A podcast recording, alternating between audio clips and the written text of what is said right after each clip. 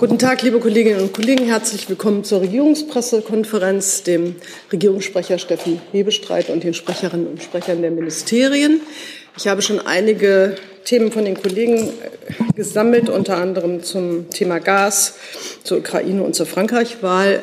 Aber es gibt noch eine Ankündigung zu einer Konferenz, für die wir auch hier am Freitag eine Pressekonferenz erwarten. Ja. Vielen Dank. Ähm, ich würde gern noch für das AA, das BML und das BMZ eine Terminankündigung machen. Und zwar findet gemeinsam mit Außenministerin Baerbock und Landwirtschaftsminister Özdemir äh, auf Einladung äh, gemeinsam mit Entwicklungsministerin Schulze am Freitag, den 24. Juni, eine internationale Konferenz Uniting for Global Food Security in Berlin statt. Die Bundesregierung engagiert sich insbesondere als G7-Vorsitz äh, gemeinsam Antworten auf die bedrohliche weltweite Hungerkrise zu finden, die Russlands Angriffskrieg gegen die Ukraine ausgelöst hat. Die Konferenz setzt hier unmittelbar vor dem G7-Gipfel am kommenden Wochenende ein Zeichen, hebt das Thema nochmal hoch auf die Agenda und macht deutlich, dass äh, ein Kreis von Partnern, sowohl Staaten als auch internationale Organisationen, gemeinsam an einer Lösung arbeiten. In diesem Sinne wird es auch darum gehen, weitere Partner für unser Bündnis für globale Ernährungssicherung zu gewinnen, das von uns als G7-Vorsitz initiiert wurde. Die Konferenz selbst wird am Freitag von 14 bis 17 Uhr im Auswärtigen Amt stattfinden und auch live gestreamt werden auf UNTV. Am Vormittag um 10 Uhr gibt es eine gemeinsame Pressekonferenz der drei Ministerinnen hier in der Bundespressekonferenz. Genau. Vielen Dank. Gibt es dazu Fragen? Ja, bitte schön, Herr Jessen. Ähm, die Situation leidet ja äh, auch deswegen darunter, weil in ukrainischen Häfen Getreide lagert, das aber nicht exportiert werden kann, auch wegen Minenfeldern, die, ich glaube, von der Ukraine selbst vor den Häfen äh, gelegt worden sind. Gibt es mit der Ukraine und vielleicht auch mit Russland ähm, Gespräche, Verabredungen darüber, dass diese Minenfelder geräumt werden, beziehungsweise äh, freie äh, Straßen, Wasserstraßen geschaffen werden und dass diese dann eben nicht von Russland für äh, Invasionsmaßnahmen äh, genutzt werden. Das wäre ja ein praktischer Schritt, um den Transport, den Abtransport des lagernden Getreides zeitnah zu befördern. Findet das statt? Fürs BMZ kann ich nur sagen, dass es sicherlich äh, zentral und wichtig, hier an einer Lösung zu arbeiten. Ähm, unsererseits sind wir vor allem äh, da engagiert, ähm, auch die Partnerländer unmittelbar äh, jetzt zu unterstützen und äh, nachhaltig krisenfester zu machen. Ähm, für die konkrete Frage würde ich vielleicht bitten, dass die Kollegen vom Landwirtschaftsministerium oder Auswärtigen Amt dazu noch mal konkreter sich äußern können. Vielleicht geben Sie mal Ihren Platz. Also machen Sie es so, aber ich versuchte hier nicht so bäumchenwechselig zu kriegen, wenn das gleich wieder zurückgeht.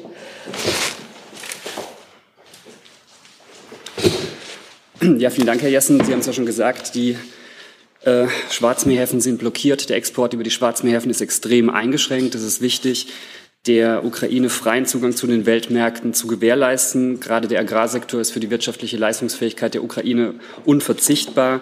Ähm, der ukrainische Minister hat, Minister Özdemir bei seinem Besuch in ähm, der Ukraine berichtet, dass die Steuereinnahmen deshalb bis um 50 Prozent eingebrochen sind. Sie wissen ja auch, die Ukraine braucht dringend Geld für Infrastruktur und auch für den Kampf gegen die Ukraine. Ähm, es ist eine internationale Gemeinschaftsaufgabe, neue und dauerhafte Exportwege für ukrainisches Getreide zu etablieren. Wir engagieren uns hier gemeinsam mit unseren europäischen Partnern. Sie wissen, die, Ukraine, die Europäische Union hat äh, einen Aktionsplan für sogenannte Solidarity Lanes aufgelegt, um das ukrainische Getreide außer Landes zu bringen. Wir haben konkret ähm, zugesagt, der Ukraine zu helfen mit 500.000 Euro für Aufbau von Laborkapazitäten am Hafen von Ismail, das ist an der Grenze zu Rumänien, um eben gerade den Druck von der Grenze nach Polen zu nehmen. Im Moment wird viel Getreide über die Schiene, über die Straße exportiert. Der Aufbau von zusätzlichen Laborkapazitäten soll helfen, dass eben viel mehr Getreide auch dauerhaft über die Donau Richtung Rumänien exportiert werden kann.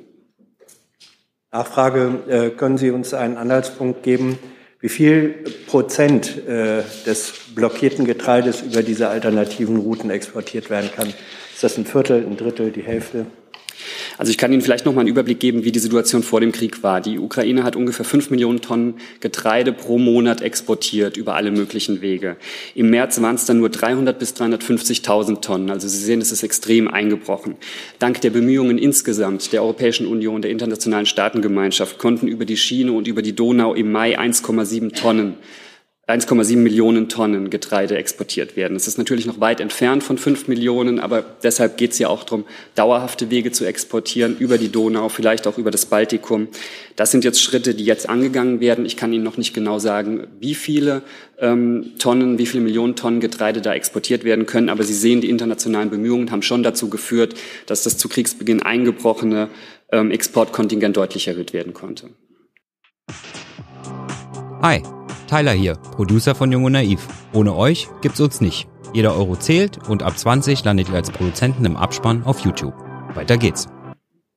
Ich habe noch eine Frage dazu von äh, Paul Anton Krüger von der Süddeutschen Zeitung, äh, der zu der genannten Konferenz fragt, ob Sie da äh, kurze konkrete Ergebnisse und er Erwartungen an konkrete Ergebnisse umreißen könnten.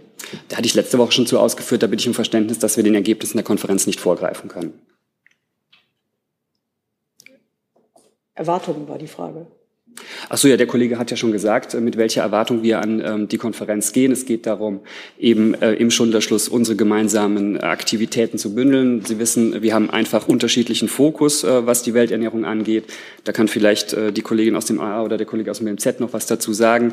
Für uns ist es wichtig, äh, dass die Expertise im Bereich ähm, Agrar- und Ernährungspolitik, das heißt ähm, gerade ähm, was die, die, Hilfe zur Selbsthilfe in den Staaten angeht, die im Moment extrem unter der ähm, unter dem Klimawandel leiden, ähm, in den Fokus kommt und das wird unsere das wird unser Beitrag für diese Konferenz sein.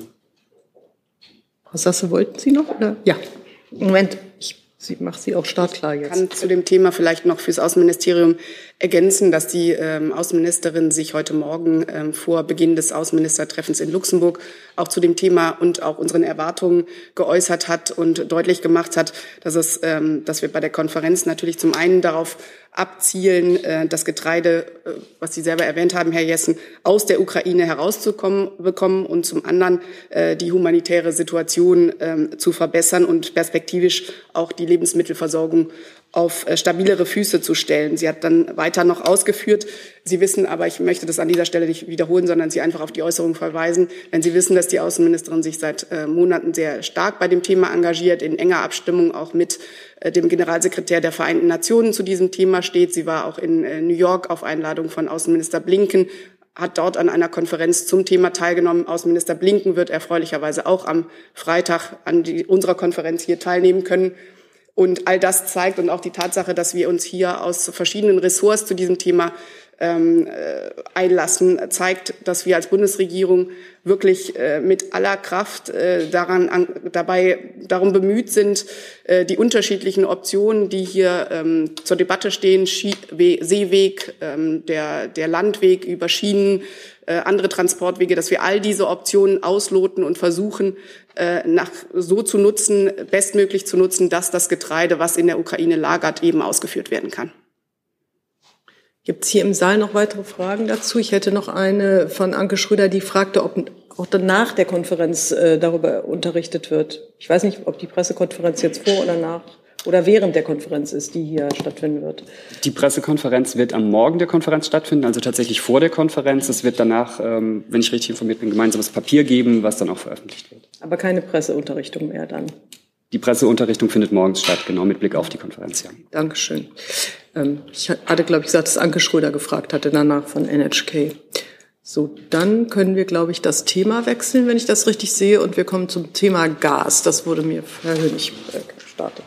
Ja, ans BMWK bräuchte ich dafür.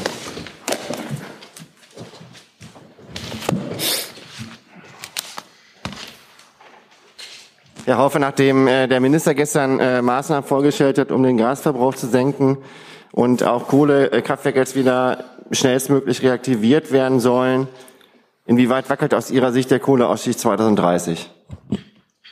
Der Kohleausstieg 2030 wackelt überhaupt nicht. Er ist ist wichtiger denn je, dass er 2030 über die Bühne geht. So ist unsere Auffassung. Und da wir jetzt in eine Situation ja geraten, in der wir möglicherweise Kohlekraftwerke anwerfen müssen und dann natürlich auch mehr ähm, CO2-Emissionen aus Kohlekraftwerken verzeichnen zu haben, ist es umso wichtiger, dass wir grundsätzlich an unserem Zeitplan idealerweise Ausstieg 2030 festhalten, damit wir unsere Klimaziele erreichen.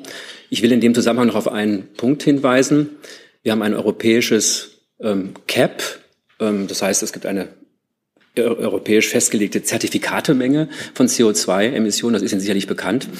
Ähm, das heißt, auch wenn wir jetzt natürlich ähm, Kohlekraftwerke nutzen würden, äh, bewegen wir uns innerhalb des vorgegebenen Zertifikate, ähm, der, vorgegebenen Zertifikatemenge, die im Emissionshandel vorliegt und die auch Grundlage für unsere Klimaziele ist. Dann geht es weiter. Ich gehe einfach mal äh, weiter nach vorne. So, bitteschön. Dann Herr Rinke. Ja, Herr Haufe. Italien überlegt ja derzeit die Frühwarnstufe oder die Alarmstufe Nummer zwei. Da stellt sich jetzt die konkrete Frage, wie wenig Gas muss jetzt nach Deutschland kommen, damit auch das BMWK diesen Schritt tut? Eine Ausrufung einer Alarmstufe ist nicht davon abhängig, oder sagen wir mal nicht nur davon abhängig, wie viel Gas nach Deutschland kommt. Das ist nicht der, das alleinige Kriterium. Für eine Alarmstufe gibt es im Gasnotfallplan, ich würde sagen, sechs, sieben Kriterien. Ich kann da gleich nochmal nachschauen. Ähm, und ein, andere, ein Kriterium ist zum Beispiel auch, wie sind die Speicherfüllstände? Kriegen wir weiter die äh, Speicherung hin? Ähm, das heißt, wir entscheiden die Ausrufung der, der Alarmstufe nicht allein nach dem Kriterium der ähm, Gaszuflüsse. Das ist ähm, nicht die Grundlage. Kurze Nachfrage. Mhm. Äh, warum hat Deutschland vergleichsweise spät die Frühwarnstufe Nummer eins ausgerufen? Italien hat das beispielsweise bereits am 27. Februar getan. Sie haben jetzt ein Land genannt, das die Frühwarnstufe ausgerufen hat. Ähm, es gibt auch eine Menge europäische Länder, die haben die Frühwarnstufe äh, später oder gar nicht ausgerufen. Also das ist jetzt äh, auch kein Kriterium. Ein, wir sind äh, mehr als ein Land, wir sind mehr als zwei in der Europäischen Union, die dieses, dieses, die diese Maßnahme ertreffen können. Ich sehe jetzt nicht den Grund, warum wir uns nur mit Italien vergleichen müssten. Wir haben unterschiedliche Gas, äh, äh, wir haben eine unterschiedliche äh, Struktur des Gasmarktes. Das ist eine, als äh, die Italiener haben. Das ist sicherlich auch ein wichtiges Kriterium darum, dafür. Und wir schauen jetzt ja nicht, äh, ruft ein Land die Frühwarnstufe aus, dann machen wir das auch. Nein, wir müssen immer schauen, wie ist die Situation auf unserem Gasmarkt, wie ist die Situation unserer Nachbarn, der direkten Nachbarn und daran orientieren wir uns und an den möglichen Kriterien oder nicht in den möglichen, an den Kriterien, die vorgegeben sind im Gasnotfallplan. Wie gesagt, es geht nicht um ein Kriterium, um eine Alarmstufe auszulösen oder eine Frühwarnstufe auszulösen. Es ist immer ein Set von mehreren Kriterien, was wir beachten müssen. Herr Rinke. Ja, nochmal eine Nachfrage zu dem, was der, der, Minister gestern vorgestellt hatte, diese Maßnahmen. Ähm, vielleicht können Sie uns nochmal sagen, wie groß Sie denn das Einsparvolumen durch diese Gasauktion zwischen den Firmen einschätzen? Kann man da eine Größenordnung nennen? Und äh, ist es Zufall, dass es gar keine Maßnahmen jetzt für den Privatbereich gibt? Wir hatten ja letzte Woche da eine intensivere Diskussion über Heiztemperaturen in Wohnungen. Ähm, also hat der Wirtschaftsminister jetzt diesen Maßnahmen abgeschworen oder ähm, kommen die dann in dem nächsten Schritt?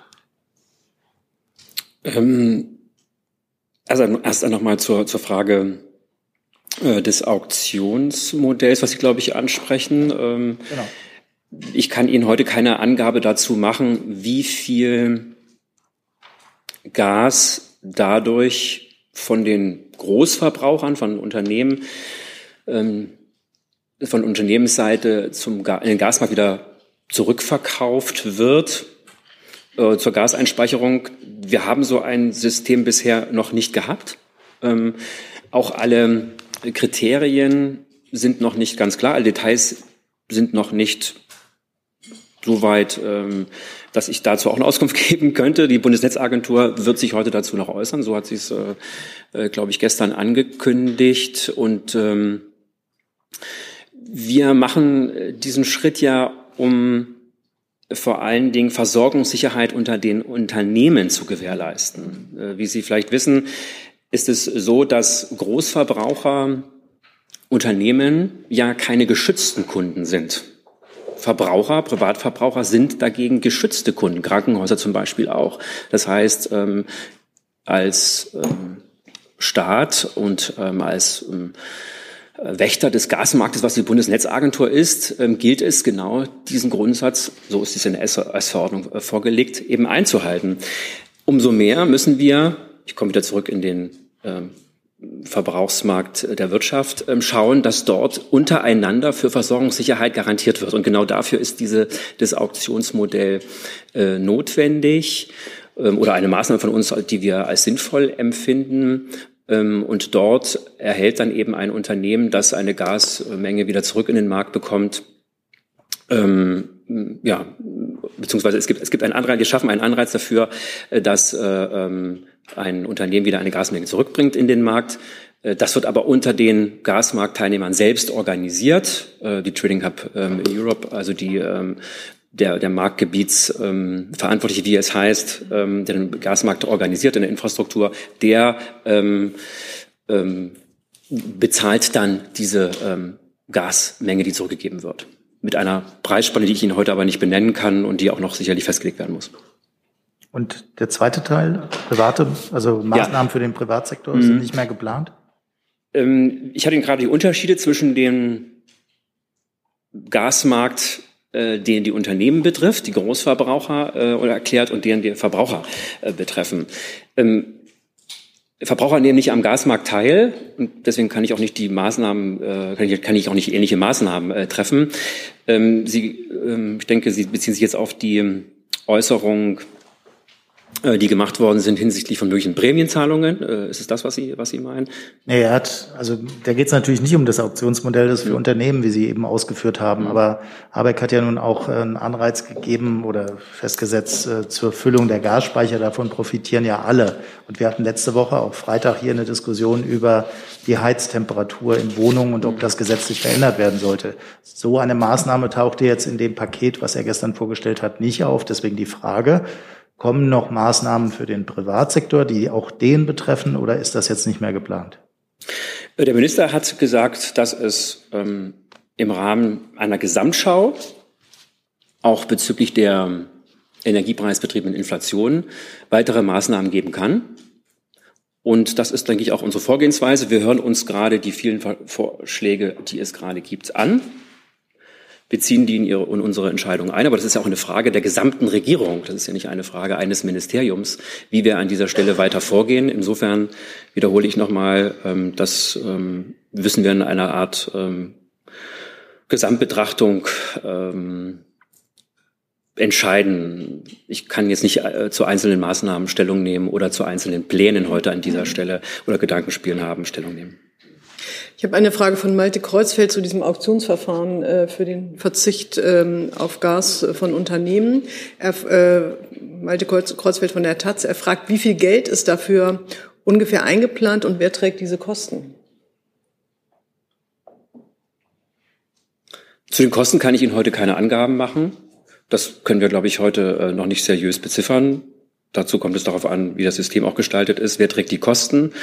Ähm, ich hatte es bereits angedeutet dass die ähm, zuständige, das zuständige Unternehmen, was die Trading Hub ähm, Europe, ähm, der Marktgebietsverantwortliche, über Entgelte, die er bei seinen Kunden, also bei seinen Unternehmen, seinen Gashändlern, die mit ihm Verträge haben, sich selbst finanzierte und dann auch eben quasi ähm, Maßnahmen, Produkte finanziert, die eben zur Versorgungssicherheit im ähm, unternehmerischen Gasmarkt beitragen.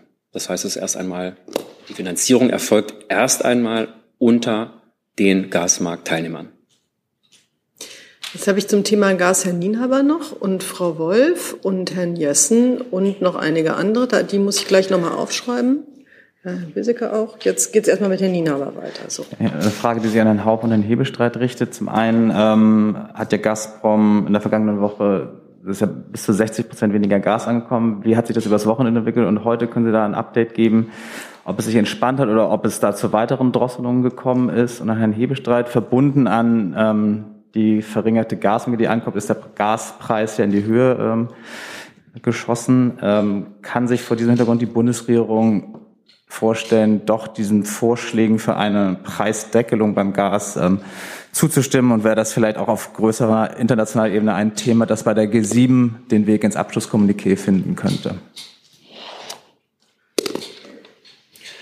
Also was die Gasmenge heute anbetrifft, wird die Bundesnetzagentur im, Rahmen, im Laufe der nächsten Stunde die aktuellen Daten angeben. Da würde ich jetzt nicht vorweggreifen wollen, wie sich der Gasfluss entwickelt wird. Dazu das tägliche Lagerupdate. Da kann ich nicht. Entschuldigung. Mit dem Vorweggreifen kann ich mich dem Kollegen Hauptler anschließen.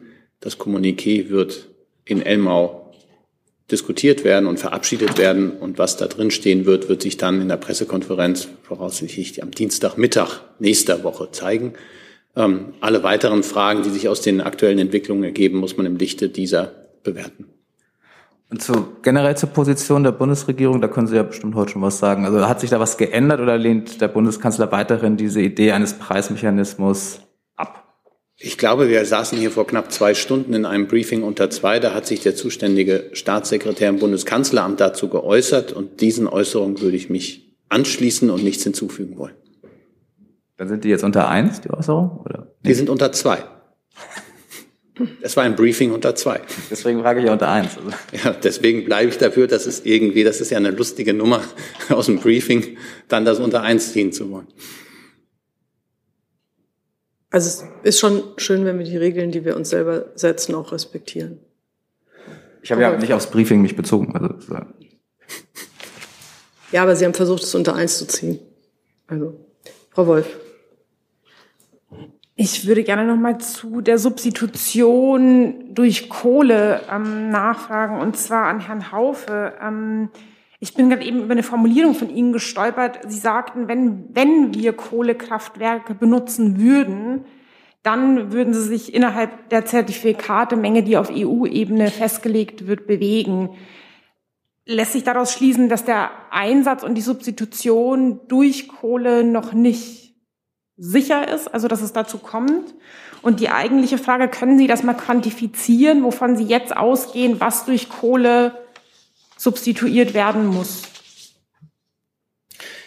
Also wir, beziehungsweise der Gesetzgeber, es wird ja am Ende der Bundestag entscheiden, geben den Unternehmen die Möglichkeit, dass sie Kraftwerke Kohlekraftwerke, sowohl Steinkohlekraftwerke als auch Braunkohlekraftwerke, die momentan entweder in der Netzwerkreserve oder in der Stabilitätsreserve stehen, wieder an den Markt bringen können. Es ist nicht so, dass sie es bringen, die Kraftwerke an den Markt bringen müssen. Sie können es. Und deswegen habe ich auch von einem Konjunktiv gesprochen. Das wird man dann eben entscheiden, wie nachdem wie die Verbrauchssituation ist. Ähm, das ist das eine. Und dann hatten Sie, ähm, Entschuldigung, die zweite Frage war. Die Menge, also die, also die erwartete Menge. Menge. Zu den Mengen kann ich Ihnen nichts ähm, sagen, welche, welche Mengen wir, äh, ähm, ja, welche, welche Mengen wir da am Ende sehen. Es werden jetzt mehrere Kraftwerke, ich kann gleich mal die Zahlen nochmal nachschauen, ähm, für die mehrere Kraftwerke wird über die Möglichkeit eröffnet, aber die Menge die dann am Ende in, in Megawattstunden äh, gebraucht wird. Das hängt ja von einer Situation der, äh, ab, äh, wie ist der Verbrauch, äh, was ist am Markt angeboten. Das kann ich Ihnen nicht, heute hier nicht sagen. Und noch eine Nachfrage, können Sie mal sagen, welche Kohlekraftwerke das betrifft? Also können Sie die einfach benennen? Ich kann Ihnen nicht die Namen benennen, aber ich kann Ihnen gleich die, ähm, wie, die Anzahl benennen. Das kann ich gleich machen. Moment aber. Vielleicht nehmen wir erstmal eine andere Frage dran. Ja, aber ich fürchte, die geht dann auch an Sie, so dass Sie da nicht so viel Zeit gewinnen. Ähm, ich habe also ich habe ich habe noch Fragen von online. Ich habe Herrn Jessen noch, ich habe Sie noch, ich habe Herrn Rinke jetzt noch mal, Frau Wolf und Herrn Basic habe ich auch auf der Liste und Frau Audi habe ich auch auf der Liste. Gut, also ich habe hab es mittlerweile, ich mache dann weiter. Ähm, in der Netzreserve befinden sich aktuell zehn Steinkohlekraftwerksblöcke mit einer Leistung von 4,3 Gigawatt und äh, sechs mit Mineralöl beförderte Kraftwerksblöcke mit einer Leistung von 1,6 Gigawatt. Ähm, diese würden wir also bei Bedarf, äh, die könnten also bei Bedarf wieder zur Verfügung stehen. Und dann werden weitere neun Steinkohleblöcke und drei Braunkohle-Kleinanlagen mit 2,6 Gigawatt in Netzreserve überführt. Ähm, dann haben wir noch eine Sicherheitsbereitschaft, fünf Kraftwerksblöcke mit einer Leistung von rund 1,9 Gigawatt, die ebenfalls ähm, dann wieder mobilisiert werden könnten. Herr Jessen. Sie hatten vorhin gesagt, ähm, die Grenze werde gebildet durch das CAP, also die Höchstmengen an CO2. Äh, Kohleverbrennung greift aber das CAP sozusagen stärker an, weil mehr CO2 freigesetzt wird. Es wird schneller erschöpft. Mhm. Äh, das kann dann zu der logischen Überlegung oder Notwendigkeit führen, in anderer Weise äh, Energieerzeugungskapazitäten zu nutzen. Das läuft bei manchen dann wieder auf die längere Laufzeit vorhandener Kernkraftwerke hinaus. Verschließt sich Ihr Haus dieser logischen Überlegung ähm, oder sagen Sie, dann müssen wir eben auch darüber nachdenken? Also bei Atomkraftwerken ist es so, dass sie ja nur einen sehr kleinen Anteil haben an der ähm, Energieerzeugung, an der Stromenergieerzeugung. Der liegt unter fünf Prozent im Moment. Das heißt, wir haben hier eine kleine Menge, um die es geht. Und das ist auch überhaupt nicht Teil unserer Überlegung. Ich denke, warum wir die Atomkraftwerke nicht mehr einbeziehen, haben wir ja hinlänglich erklärt. Vor allen Dingen eben auch wegen der bestehenden Sicherheitsbedenken. Und ich würde noch zwei Punkte heute dazu nennen. Das einerseits ist ja eine unserer wichtigsten Bemühungen, unabhängig von russischen Energieträgern zu werden. Wenn wir jetzt weiter auf Atomkraftwerke setzen, dann sind wir natürlich wieder von einem russischen Energieab äh, Energieträger abhängig, denn Russland gehört einer zu, zu den wichtigsten Uranhändlern und gerade auch russische Unternehmen sind es, die ja auch Brennstäbe herstellen. Insofern erschließt sich die Debatte schon aus diesem Punkt aus unserer Sicht sich nicht. Und der andere Punkt ist auch nochmal zu schauen in den Energiemarkt. Ähm, wozu brauche ich Gaskraftwerke und wozu brauche ich Atomenergie? Atomkraftwerke sind dafür da, im Grunde genommen ständig durchgehend permanent gleich, etwas gleichem Niveau Strom zu liefern. Gaskraftwerke setze ich vor allen Dingen ein, um Energiespitzen abzudecken. Das kann ich gar nicht mit Atomkraftwerken. Insofern auch da ein Grund, mal rein aus Energiemarkt-Sicht, äh, warum Atomkraftwerke uns für die Lage gar nicht, gar nicht helfen weil sie mit ihnen keine Spitzen abzudecken sind. Das können eher Kohlekraftwerke und wir brauchen ähm, bei der Energieerzeugung eben auch Kraftwerke, die diese besonderen Spitzen abdecken können. Da helfen uns Atomkraftwerke nicht. Das heißt, äh, und mein, meine Frage zielt ja aber eben äh, auf das, auf die Relation äh, Kohle und ähm, CO2-Cap. Äh, das bedeutet die auch beim, beim FDP-Koalitionspartner neu aufgemachte Überlegung, Atomkraftwerke dann doch ähm, sozusagen länger laufen zu lassen oder eine Renaissance erleben zu lassen, ähm, der nähern Sie sich auf gar keinen Fall. Der haben wir uns nicht genähert. Wir haben sie geprüft. Äh, ich glaube, wir haben eine Prüfung gemacht. Da haben wir uns quasi dem, dem Aspekt nochmal genähert. Äh, der, die Entscheidung ist bekannt und wenn ich, glaube ich, den Bundeskanzler richtig verstanden habe, ist das auch, wird das auch so tagenähnlich gesehen. Es gab, ich kann das nochmal bestätigen. Es gab gestern dazu ein Interview, das oder gestern heute erschienen ist, glaube ich, Münchner Merkur dazu. Da wurde er dazu gefragt und hat unter Hinweis auf die Fachleute, die sowohl das Thema haben, dass Brennstäbe in, den, in absehbarer Zeit gar nicht so schnell zu organisieren seien, aber auch mit Blick auf die Sicherheitsaspekte und Sicherheitsüberprüfung, die die Anlagen, die ja eigentlich zum Jahresende abgeschaltet werden sollen und auch dahin so ähm, ähm betrieben worden sind, das dann abgeschaltet werden wird, da würde ein umfangreicher Sicherheitscheck anstehen. Also sie würden auf absehbare Zeit nicht helfen, sagen uns die Fachleute. Und diese Argumente haben auch diejenigen, die im Augenblick ein, wie haben Sie das genannt, eine Renaissance der, der, der Atomkraft oder auch einen Weiterbetrieb der Atomkraftwerke ähm, anregen, diese Argumente noch nicht widerlegen können. Und insoweit ähm, macht es im Augenblick wenig Sinn, sich ähm, mit der Frage zu beschäftigen, wenn sie uns nicht in der akuten Phase hilft. Herr Heller vom Korrespondentenbüro Herholz fragt, zu dem Weiterbetrieb nach ist dann die Entscheidung gefallen, dass das nicht passiert, der Weiterbetrieb. Ich, ich habe es ja insoweit ähm, qualifiziert, dass ich gesagt habe, wenn es jemanden gibt, der die Einwände der Fachleute, die ja nicht wenig, nicht gering sind, wenn man die entkräften kann, und ähm, der Kollege vom BMWK hat das ja auch nochmal ergänzt um die Frage, woher kommen denn dann diese Brennstäbe, um die es geht?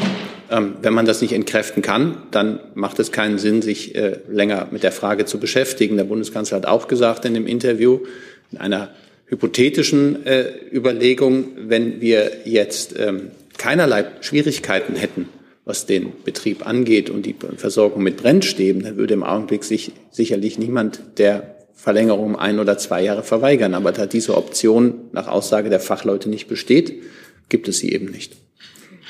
Ich habe jetzt noch Herrn Bäseke dazu. Ich habe jetzt noch so. Ja, die Frage war eigentlich durch die Frage von Herrn Jessen schon beantwortet. Vielleicht nur noch im, im Nachgang, falls das BMU sich dazu auch äh, äußern möchte. Also, wenn ich es richtig verstanden habe, technisch wäre aber ein Weiterbetrieb theoretisch möglich. Nein, das wäre deswegen nicht, wegen den Brennen. weil es ein, es gibt äh, regelmäßig, turnusgemäß umfangreiche Sicherheitschecks. Da müssen die, die Kraftwerke vom Netz genommen werden. Das dauert mehrere Monate bis zu einem Jahr. Die sind jetzt so orchestriert worden, dass man das bis zum Abschalten, dem regulären Abschalten der Atomkraftwerke hinbekommt. Wenn man sie jetzt verlängern würde, müsste ein solcher umfangreicher Sicherheitscheck durchgeführt werden. Das heißt, dann stünden diese Anlagen, so habe ich zumindest die Aussagen und die Wertungen aus dem äh, gemeinsamen Papier des BMU und des BMWK aus, ich glaube, Anfang März, das habe ich mir gemerkt, ähm, müssten diese Sicherheitschecks äh, durchgeführt werden und dadurch stünden sie auch nicht zur Verfügung, die Atomkraftwerke. Genau, der Sicherheitsaspekt hatte mich jetzt vom BMU nochmal interessiert, wenn da noch Ergänzungsbedarf ist.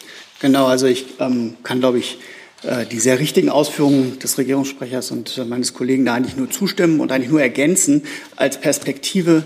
Ähm, selbst die Betreiber der Atomkraftwerke sagen selbst, wir können diese Atomkraftwerke nur mit Abstrichen in der Sicherheit weiterlaufen lassen. Und das ist etwas, was sie selber nicht eingehen wollen und sich auch nicht mehr dafür einsetzen, diese Atomkraftwerke weiterlaufen zu lassen. Und ich denke, das ist eine wichtige Perspektive, dass diejenigen, die selber ja davon profitieren könnten, gar nicht vorhaben und auch keine Pläne haben, das tatsächlich weiterzuführen. So, ich habe jetzt noch, und dann würde ich die Liste auch gerne schließen zu dem Thema mit Blick auf die fortgeschrittene Zeit. Sie habe ich auf der Liste, Herrn Rinke habe ich auf der Liste, Frau Audi habe ich auf der Liste, Frau Wolf nochmal.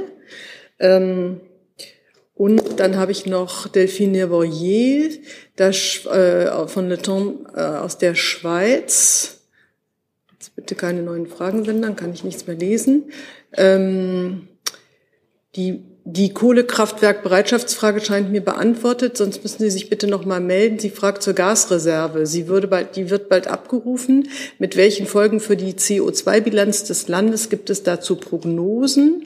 Und sie möchte wissen, wie viele Gaskraftwerke ab Juli stillgelegt werden können, in Anführungsstrichen stillgelegt. Wer kann da weiterhelfen? Also zum CO2-Ausstoß habe ich mich ja bezogen auf das bestehende europäische CAP im europäischen Emissionshandel. Das ändert sich ja nicht. Ähm, wir bewegen uns in diesem CAP. Das ist unser Deckel für die CO2-Emissionen in Europa und ähm, der gilt nach wie vor. Und das ist auch äh, gerade in so, Situation, in so einer Situation zeigt das ja auch nochmal, wie wichtig diese ähm, Vereinbarung ist. Und äh, im Übrigen ähm, ist es äh, nach der letzten Reform des ETS-Handels eben auch so, dass dieses Cap sinkt. Es sinkt jedes Jahr ähm, und es ist auch gerade ähm, jetzt momentan, Stichwort Marktstabilisierungsreserve, wie das heißt, ähm, so, dass eben bestimmte Zusatzmenge an Zertifikaten auch gelöscht wird. Also dort ändert sich durch den Einsatz zusätzlicher Kraftwerke erst einmal nichts. Stichwort Stilllegen? Ja, zur Stilllegung von ähm, Gaskraftwerken kann ich mich jetzt ähm, nicht genau äußern. Ich, ich, kann jetzt nicht von hier sagen, wo, wie ein Gaskraftwerk stillgelegt werden könnte. Ich kann darauf verweisen, dass es eine ähm, Möglichkeit gibt, ähm, Gaskraftwerke so soll es jedenfalls dann im, in dem entsprechenden ähm, Gesetz, wenn es beschlossen ist, durch den äh, Bundestag sein. Also Gaskraftwerke ähm, ja, vom Netz nehmen zu lassen, damit sie eben nicht laufen. Und das kann man auch mit einer Art dann zusätzlichen ähm, Strafgebühr belegen. Das müsste man aber dann festlegen, wenn die Situation eintreten würde. Es ist nicht so, dass diese Ministerverordnung also schon da ist und das schon alles festgelegt ist. Und das sind, wir haben im Grunde genommen ein zusätzliches Instrument, ähm, dass man so die Gaskraftwerke eben dazu bewegen kann oder die Betreiber eben dazu bewegen kann, Gaskraftwerke vom Netz zu nehmen. Und wir haben auch die Möglichkeit eines Druckmittels. Das ist so wie die Lage, was ich dazu sagen kann. Sie haben das Wort.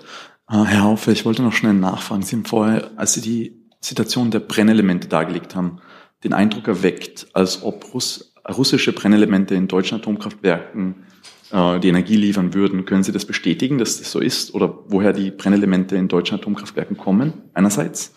Und andererseits, das ist jetzt ja im Rahmen des Gassparplans nicht das erste Mal, dass die deutsche Bundesregierung Trading Hub Europe mit Geld ausstattet, um Gas einzukaufen. Können Sie bestätigen, dass die damalige Ausstattung von, ich glaube, einer Milliarde zu einem Einkaufsvolumen von ungefähr 950 Milliarden, ah, 950 Millionen Kubikmetern geführt hat?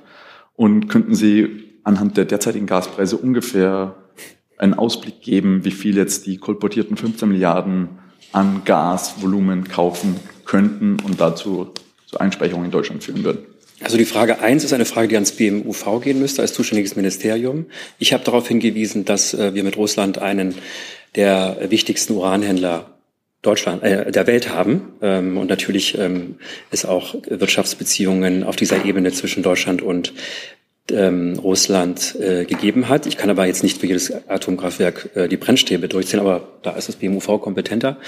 Äh, Frage zwei, ähm, ja, kann ich bestätigen. Äh, und Frage drei zu den ähm, 15 Milliarden, die Sie ansprechen, da kann ich Ihnen keine ähm, Menge nennen äh, mit der dann, also äh, keine exakte Menge nennen äh, an Gas, die dahinter steht. Das Ziel davon ist, dass wir eben das Unternehmen Trading Hub Europe ähm, liquide halten, damit es eben weiter Gas einspeichern kann.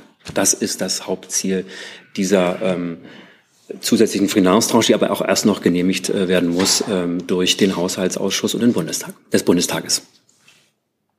Herr Rinke nochmal. Ja, Herr Hofer, auch nochmal eine Nachfrage zu Kohle. Ähm, ich habe nicht so richtig verstanden, ähm, aber vielleicht können Sie es nochmal präzisieren, ob das jetzt wirklich äh, freiwillig ist. Also ob der Umstieg von Gas auf Kohlekraftwerke nur eine Option ist, so habe ich Sie verstanden, wenn doch das oberste Ziel im Moment ist, die Gasspeicher zu füllen. Also wieso macht die Regierung dann nicht die Vorgabe, dass jetzt, zumindest für den Übergangszeitraum, Kohle statt Gas genutzt werden müsste, wenn das, wie gesagt, die Einspeicherung das oberste Ziel ist, das man im Moment erreichen will? Und ähm, habe ich das richtig verstanden, dass Sie die 15 Milliarden jetzt vom Volumen her bestätigt haben? Denn das war ja nur eine Angabe aus Regierungskreisen bisher. Die Summe habe ich damit äh, bestätigt und äh, bezüglich äh, der Kohlekraftwerke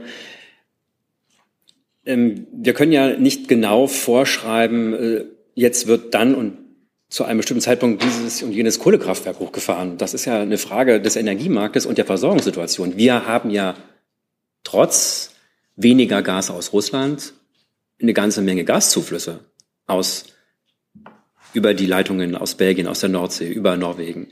Ähm, die Gasspeicher sind ja zusätzlich gedacht, vor allen Dingen für die Situation, dass gar kein Gas oder extrem wenig Gas insgesamt fließt. Ähm, wir haben aber eine ganze Menge äh, Gaszuflüsse, gerade in Westdeutschland. Ähm, insofern ähm,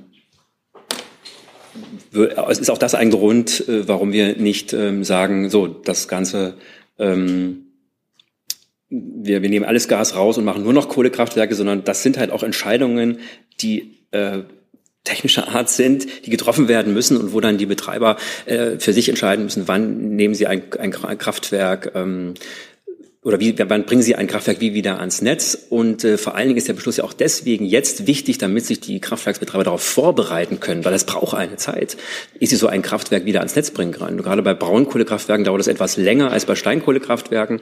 Deswegen, deswegen würden äh, äh, potenziell erstmal Steinkohlekraftwerke wieder ans Netz gehen ähm, und danach dann eben auch ähm, Braunkohlekraftwerke. Aber das ist, wie gesagt, ein Entscheider, die die Betreiber dann auch je nach Versorgungslage sicherlich auch in Abstimmung mit der BNetzA, mit der Bundesnetzagentur treffen müssen. Frau Audi. Uskeodino, La Stampa.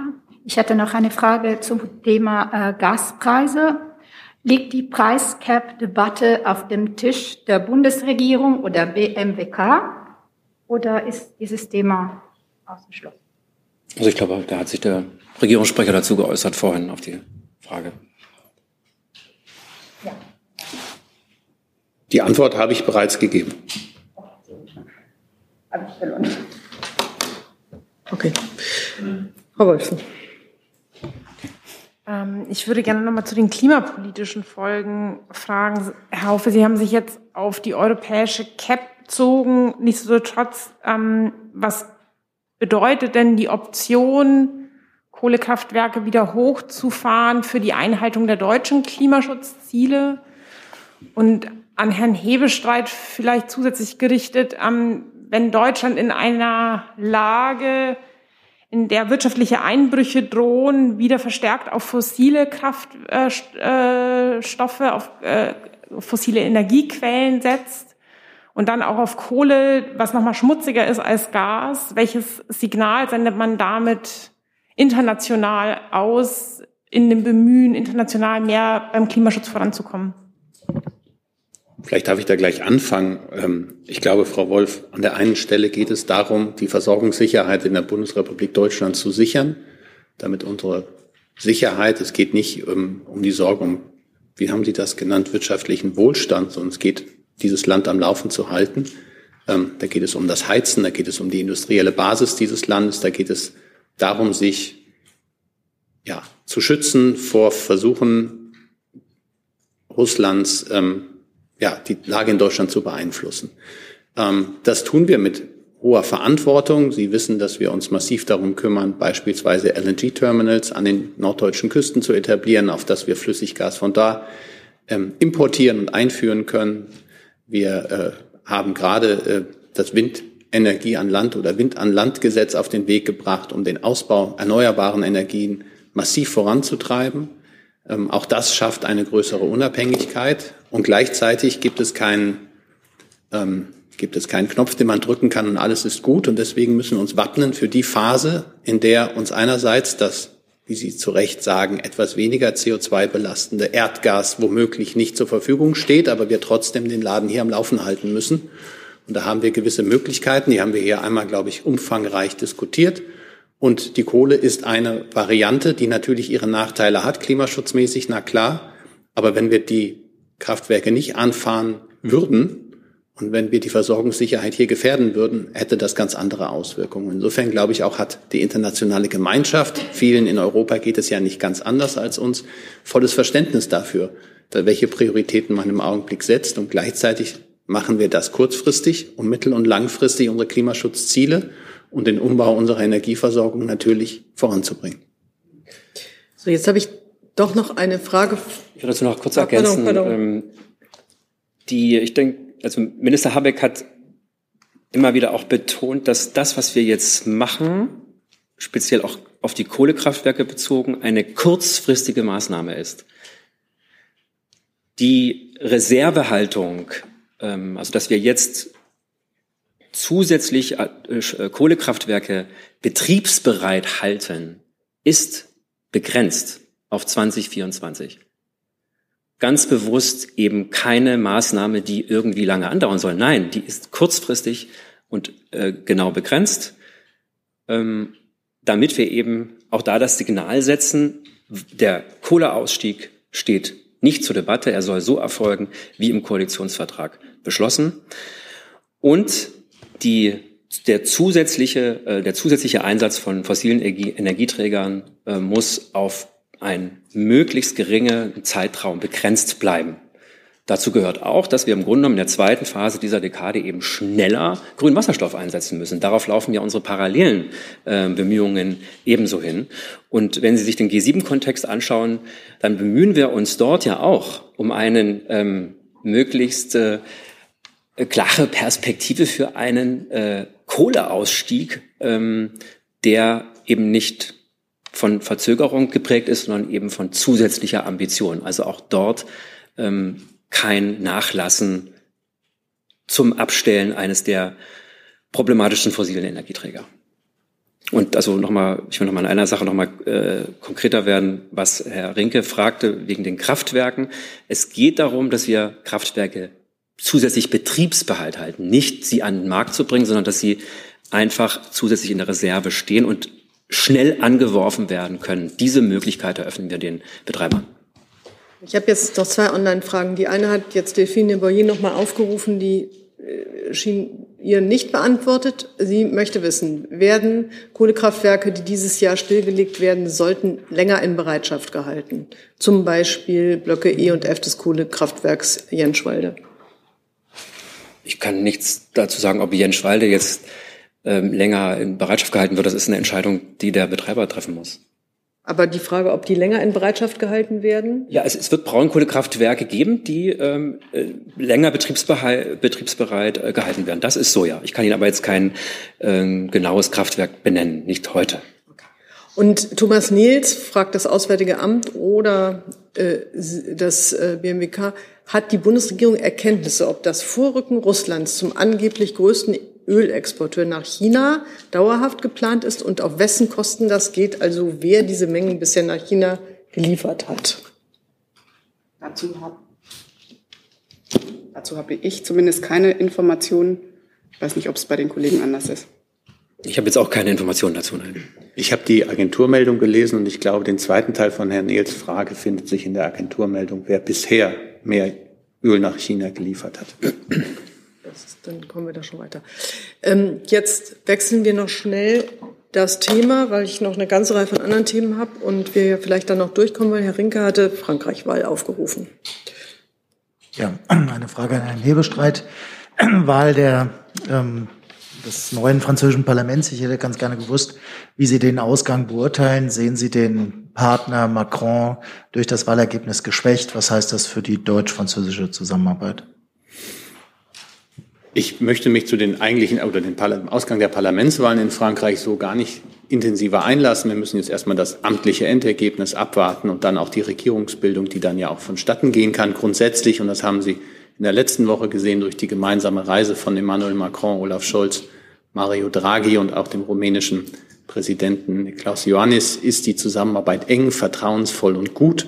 Man versteht sich persönlich gut, man arbeitet politisch gut und eng zusammen und äh, so wird es auch weitergehen. So. Darf, ich kurz, pardon. Nee. Darf ich kurz nachfragen? Also ich verstehe, dass Sie das äh, amtliche Endergebnis noch abwarten wollten. Da wird sich aber nicht sehr viel daran ändern, dass Macron einfach keine Mehrheit mehr hat. Also sehen Sie seinen Bewegungsspielraum und darauf zielte die Frage dann auch bei den deutsch-französischen Abstimmungen ähm, künftig für begrenzt an? Da verstehe ich Ihre Frage und ich hoffe, Sie verstehen, dass ich jetzt erstmal abwarte, wie sich das weiter entwickeln wird. Es geht ja auch um spannende Fragen, die Sie zu Recht aufgebracht haben, wie die Zusammenarbeit zwischen Parlament und Präsident sich jetzt gestalten wird. Und da müssen wir sehen, wie man da vorankommt. Und dann kann ich das beurteilen, aber nicht jetzt auf Grundlage eines vorläufigen amtlichen Endergebnisses vom Vorabend. Weitere Fragen zu Frankreich? Dann habe ich noch eine Nachfrage zu dieser Konferenz, Herr Schöneck. Ähm, Claudia Otto von CNN fragt, wird US-Außenminister Blinken persönlich oder virtuell an der Konferenz am Freitag teilnehmen? Vielleicht können Sie mir das zurufen, dann sparen wir etwas Zeit. Er wird persönlich teilnehmen. Ach so, da sind überhaupt Sie für zuständig. Also die amerikanische Regierung wird es selbstverständlich noch selber äh, verlautbaren, aber Außenministerin Baerbock hat es heute Morgen selber in Luxemburg ähm, schon angekündigt. Deswegen kann ich es an dieser Stelle wiederholen. Außenminister Blinken, der US-Außenminister Blinken wird persönlich an der Konferenz am Freitag teilnehmen. So, vielen Dank dafür. Das hat sich äh, hier etwas überholt. Dann habe ich hier noch äh, Elektroautoförderung, das Thema. Bitte schön, Herr Hönig. Ja, dazu bräuchte ich auch das Verkehrsministerium, bitte. Falls anwesend. Ja. Ist da. Ja, ja. Kommt.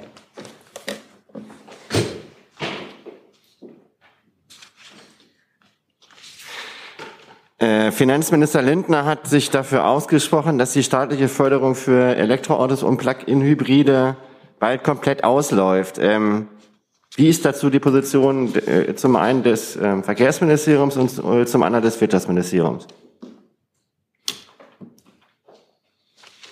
würde vielleicht die Kollegen beginnen lassen, ist ja originär ihre Förderung. Also die ähm, Förderung ähm, zum Verkauf von E-Autos ist relevant für die Verkehrswende. Das ist ein ganz wichtiger Baustein. Wir haben deswegen eine E-Auto-Förderung ab 2023 äh, vorgeschlagen, wie sie laufen könnte. Und über diesen Vorschlag sind wir in der Regierung nach wie vor in der Abstimmung. Das ist das, was ich dazu sagen kann.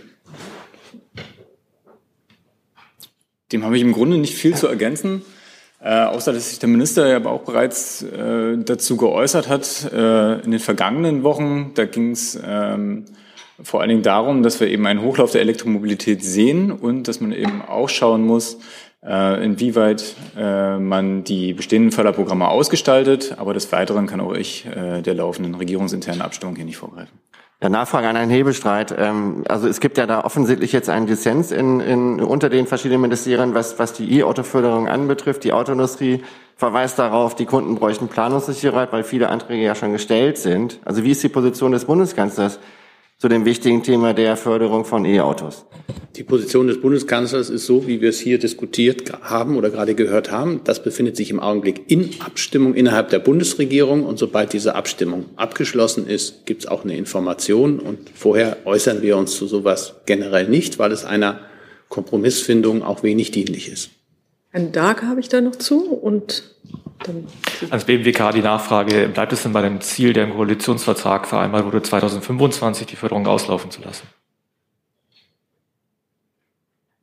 Ich kann nur jetzt äh, das bekräftigen, was der Hebestreit gerade gesagt hat. Wir diskutieren ja jetzt nicht hier auf dieser Bank äh, die ähm, einen möglichen, ja, wie, wie, wie sich die Regierung am Ende entscheiden wird. Das, ich habe das gesagt, was ich dazu gesagt habe.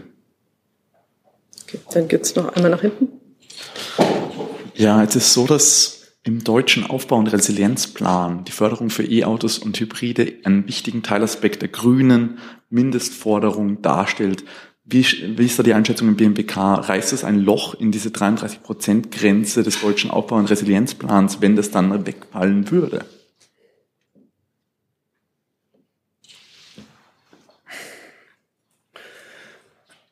Ja, also wie gesagt, ich bleibe dabei, was ich gesagt habe. Wir können hier jetzt nicht Details äh, einer möglichen äh, Entscheidung der Bundesregierung diskutieren. Das sind, äh, Sie nennen Aspekte, die wichtig sind bei der Entscheidungsfindung. Und diese beziehen wir in die Entscheidungsfindung ein. Das ist Teil der Ressortabstimmung, so läuft es, das kennen Sie. Gut. Dazu habe ich jetzt keine weitere, dann habe ich das Thema Assange noch. Das war bei Ihnen, ja. Genau, am Freitag meinte Frau Hoffmann hier, die Entscheidung ist noch zu frisch, um sie bewerten zu können im Detail. Daher Frage an Herrn Hebestreit. Ähm, wie bewertet inzwischen die Bundesregierung die drohende Auslieferung? Und wird sie sich gegenüber USA und Großbritannien ähm, ja, für Herrn Assange einsetzen, auch am Rande der Treffen, die in den nächsten ein, zwei Wochen stattfinden? Da würde ich das gerne auf AA, die sich zu diesem Zeitpunkt immer wieder geäußert haben, zum Wort bitten. Ja, Frau Hoffmann und Herr Wagner haben sich ja äh, am Freitag geäußert, wie Sie schon festgestellt haben, Herr Schulze. Dem habe ich eigentlich an dieser Stelle nichts hinzuzufügen. Ich kann äh, nochmal wiederholen, dass ähm, äh, es so ist, dass gegen die Entscheidung von äh, der britischen Innenministerin Patel weiterhin der Rechtsweg möglich ist. Ähm, da gibt es eine, eine gewisse Frist, auf die die Kollegen am Freitag schon eingegangen sind. Und es gibt auch noch eine sehr begrenzte Zahl anderer äh, Rechtsmittel, die offen stehen. Das heißt, die endgültige Entscheidung liegt noch nicht vor. Ähm, solange werden wir bei unserer Haltung, die wir hier immer wieder dargelegt haben, ähm, bleiben. Ich kann vielleicht noch ergänzen, dass äh, selbstverständlich Außenministerin Baerbock weiterhin den Fall sehr eng äh, verfolgt und auch mit ihrer britischen Kollegin dazu weiter in Kontakt ist. Und ähm, die Staatsministerin für Europa-Angelegenheiten, Frau Lührmann, wird sich heute auch äh, mit Angehörigen von Herrn Assange treffen hier in Berlin. Und der Bundeskanzler, ist er dazu auch in Kontakt mit der US-Regierung, der britischen Regierung? Nein, der Bundeskanzler hat volles Vertrauen in den Rechtsstaat, insbesondere auch in das britische Rechtssystem. Da läuft jetzt das dazu übliche Verfahren. Die Kollegin Sasser hat es jetzt auch ausgeführt und von persönlichen direkten Kontakten des Bundeskanzlers zu Familienmitgliedern von Herrn Assange oder Ähnlichem ist mir nichts bekannt. Ja, nein, ich meine mit, mit den Regierungen, die beteiligt sind, Großbritannien, USA. Ähm, ich, ich wüsste jetzt nicht, das ist ja ein Rechtsverfahren, ähm, wie man da im Rechtsstaat auf politischer Ebene intervenieren sollte. Naja, es ist ja die Entscheidung der britischen Regierung, ob es sie. ist äh, die ähm, Entscheidung des britischen, es ist die Entscheidung des britischen Rechtssystems meines Wissens und da hat die britische Regierung ein Mitspracherecht, aber das ist schon ein Rechtsakt, der sich da vollzieht. Und ähm, da wäre ich doch etwas vorsichtig vor politischer, also politische Inter In Interventionen einfach so daherzureden. Dass das ein besonderer Fall ist, das gebe ich gerne zu. Aber ähm, insgesamt, und deshalb ist meine Aussage vom, von Beginn an zu sagen, es gibt einen Rechtsweg, ein, das britische Rechtssystem, und dort werden die Entscheidungen gefällt. Und wir gucken natürlich da drauf. Das hat Frau Sasse auch nochmal deutlich gemacht. Das Auswärtige Amt hat da immer einen Blick die letzten Monate und Jahre drauf gehabt. Und das werden wir weiterhin so tun. Ich habe jetzt dazu noch eine Frage von Paul Anton Krüger von der SZ, ähm, die sich sehr stark deckt mit der Ihren und aber noch den Aspekt hat, ob aus Sicht der Bundesregierung eine Aufnahme von Herrn Assange in Deutschland denkbar wäre. Ich glaube, dafür sind die Voraussetzungen nicht da. Er könnte nur aufgenommen werden, wenn er hier ist, wenn ich das richtig weiß. Und ich sehe auch nicht, dass es um die Frage geht, ob ihm, äh, ob die Frage gestellt worden ist, ob er irgendwohin aufgenommen werden wird, sondern wenn ich es richtig sehe, steht eine Auslieferung an die USA im Raum und da läuft ein Rechtsverfahren. Hier ist Hans, der informelle Alterspräsident hier. Aus Erfahrung geboren der Hinweis, es lohnt sich, Jung und Naiv zu unterstützen, per Überweisung oder PayPal. Guckt in die Beschreibung. Das ist gleich ein ganz anderer Hörgenuss. Ehrlich. Okay, jetzt habe ich Herrn Jessen noch dazu. Und dann habe ich hier aber noch ein Thema, glaube ich. Eine Frage an Herrn Haufe. Ähm, Herr Habeck hat vor einem Jahr gesagt, er fordere die Freilassung Julian Assange als Bestandteil eines rechtsstaatlichen Verfahrens.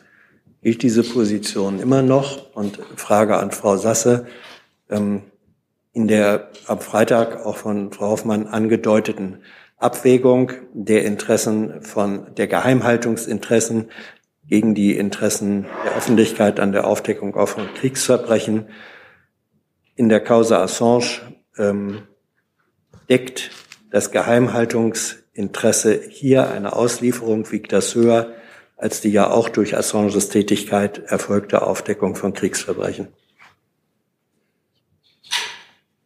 Also ich kenne keine andere Äußerung des Ministers als so, wie Sie sie dargelegt haben. Die gilt immer noch. Davon gehe ich aus. Was die Abwägung angeht, Herr Jessen, äh, haben die Kollegen ja am Freitag äh, schon ausgeführt. Auch ich selber habe auf eine Frage von Ihnen vor ein paar Wochen äh, hier an dieser Stelle Stellung genommen zu dieser Abwägung. Dem habe ich an dieser Stelle nichts hinzuzufügen. Wie die Entscheid Abwägung ausfällt, das ist eine Entscheidung, wie Herr Hebestreit zu Recht gesagt hat, der britischen Justiz und die ist jetzt abzuwarten. Na, die aus, nein, nein, pardon, das ist ja erfolgt. Die britische Justiz hatte Ausweisung verfügt. Das ist bestätigt worden mit der Unterschrift der britischen Innenministerin. Das heißt, die Abwägung ist da erfolgt. Deswegen frage ich jetzt, sieht die Bundesregierung ähm, die offensichtliche Höhersetzung von Geheimhaltungsinteressen über die Aufdeckung von Kriegsverbrechen, teilt die Bundesregierung das Ergebnis dieser in Großbritannien schon erfolgten Abwägung? Ich glaube, wir haben jetzt mehrfach deutlich gemacht, dass der Rechtsweg noch nicht erschöpft ist. Und insofern kommentieren wir das an dieser Stelle nicht. Herr Dacke, waren Sie befriedigt mit Ihrem Fragebedarf? Oder habe ich Sie gestoppt? Äh, nicht Herr Dacke. Äh, äh, ja, also, ähm, Entschuldigung, Herr Schulz. Entschuldigung. Ähm, ich habe jetzt noch Herrn, jetzt hier nicht noch neue Themen, wir sind am Ende der Zeit.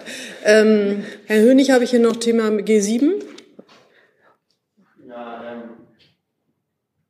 Pardon, ich bin hier eine Reihe, ja, ich bin hier Ähm, Take zu weit vorne gewesen. Herr Lavrenz, das war ja gestern schon Thema. Ähm, es sind im Internet vertrauliche Dokumente über den G7-Gipfel in Elmore 2015 aufgetaucht.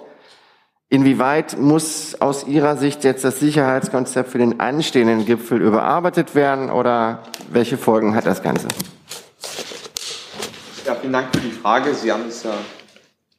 Vielen Dank. Vielen Dank für die Frage. Sie haben es ja ähm, gerade schon selbst gesagt, es sind Dokumente, die sich auf den G7-Gipfel von 2015 beziehen, also keine aktuellen Dokumente. Wir haben das äh, zur Kenntnis genommen und ähm, können uns natürlich äh, auch zu den veralteten Dokumenten wegen einer Einstufung ähm, nicht äußern. I'm taking